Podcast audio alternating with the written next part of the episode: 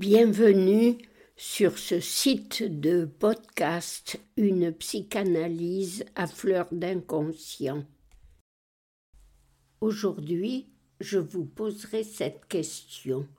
Le désir de devenir psychanalyste n'est-il pas du même ordre que le désir qu'expriment les enfants de devenir aviateur, conducteur de train ou camionneur instituteur ou même brocanteur.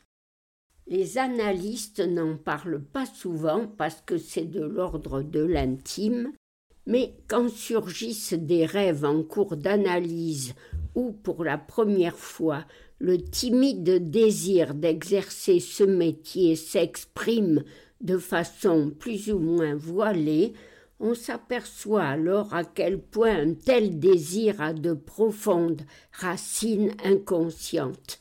Ce sont celles-ci, une fois analysées, interprétées, qui permettent alors à chacun de savoir, selon la jolie formule de Lacan, de savoir s'il veut ce qu'il désire. Je me souviens du premier rêve, il y en a eu d'autres, que j'ai fait en cours d'analyse et qui témoignait de ce désir de devenir psychanalyste. Je ne veux pas bien sûr en décrire toutes les implications, mais je peux au moins en donner le contenu manifeste et vous laisser deviner son contenu latent. À l'époque, dans la ville où nous habitions, il y avait une rue très en pente j'ai rêvé que je descendais cette rue confortablement assise dans un fauteuil, un fauteuil de psychanalyste. Mais il avait ceci de particulier qu'il était muni de roulettes.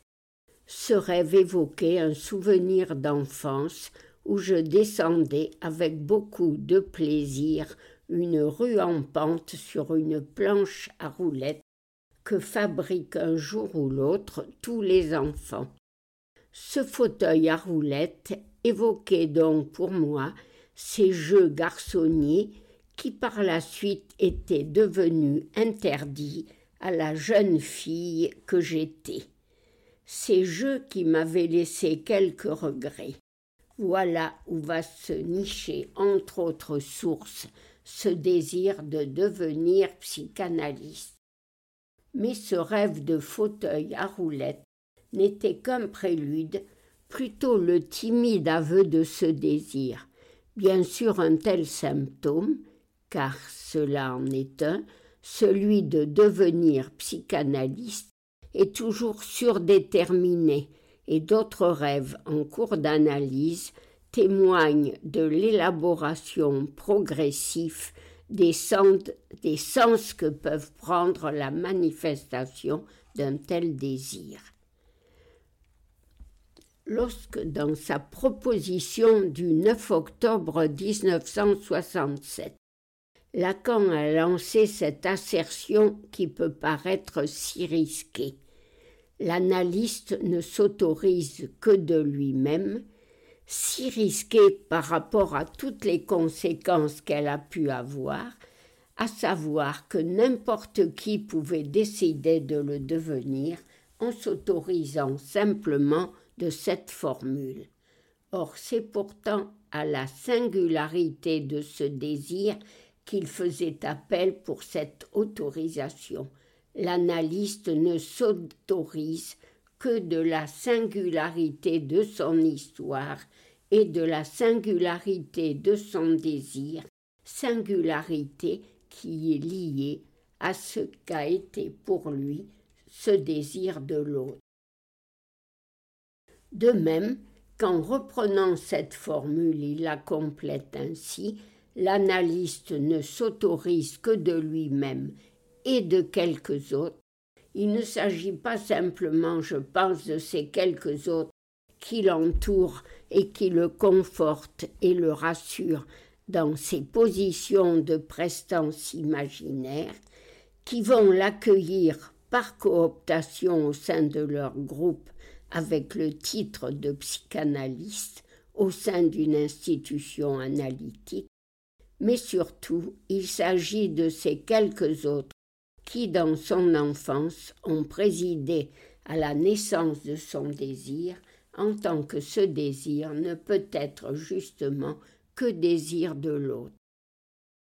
Bien sûr, ce désir de l'autre prend avant tout sa source dans le désir parental, mais il est aussi réactualisé de par la magie du transfert dans l'analyse, et c'est ainsi que le désir du psychanalyste qui est venu se substituer au désir des parents intervient dans le désir de l'analysant de franchir le pas, de s'autoriser analyste L'analyste de celui qui est sur le point de s'autoriser analyste fait donc partie de ces quelques autres dont il s'autorisera.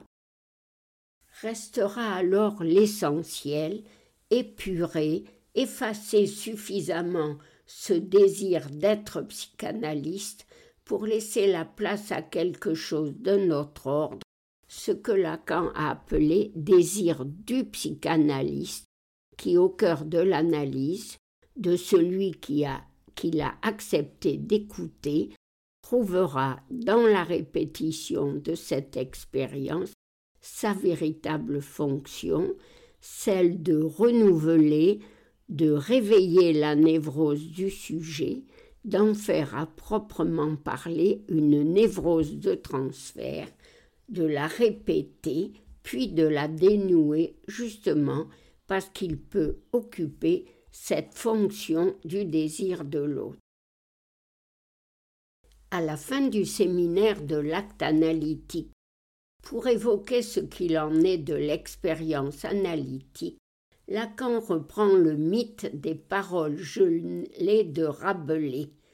Au cours de leur voyage, soudain Pantagruel et ses compagnons vinrent tomber sur le tillac de leur navire, telle une bourrasque de grêlons, des mots gelés qui se réchauffèrent progressivement dans leurs mains. Panurge demanda à Pantagruel de lui en donner encore. Il en jeta trois ou quatre poignées, et j'y vis, dit-il, des paroles fort piquantes, des paroles sanglantes dont le pilote disait qu'elles revenaient du lieu où elles avaient été prononcées. Eh bien, de la même, de la même façon, les paroles gelées du symptôme, celles de l'analysant, viennent se réchauffer au contact de ce désir du psychanalyste. C'est ainsi que toutes ces paroles prononcées dans l'enfance, et notamment celles qui ont entouré sa naissance, reprennent vie et surtout toute leur vivacité grâce au transfert quand le psychanalyste est ainsi venu réoccuper la place de celui que Lacan appelle le parent traumatique. J'espère vous avoir euh, démontré ainsi avec l'aide de ces paroles gelées de Rabelais, combien il est nécessaire de dissocier ce qu'il en est du désir de devenir psychanalyste avec ce désir du psychanalyste.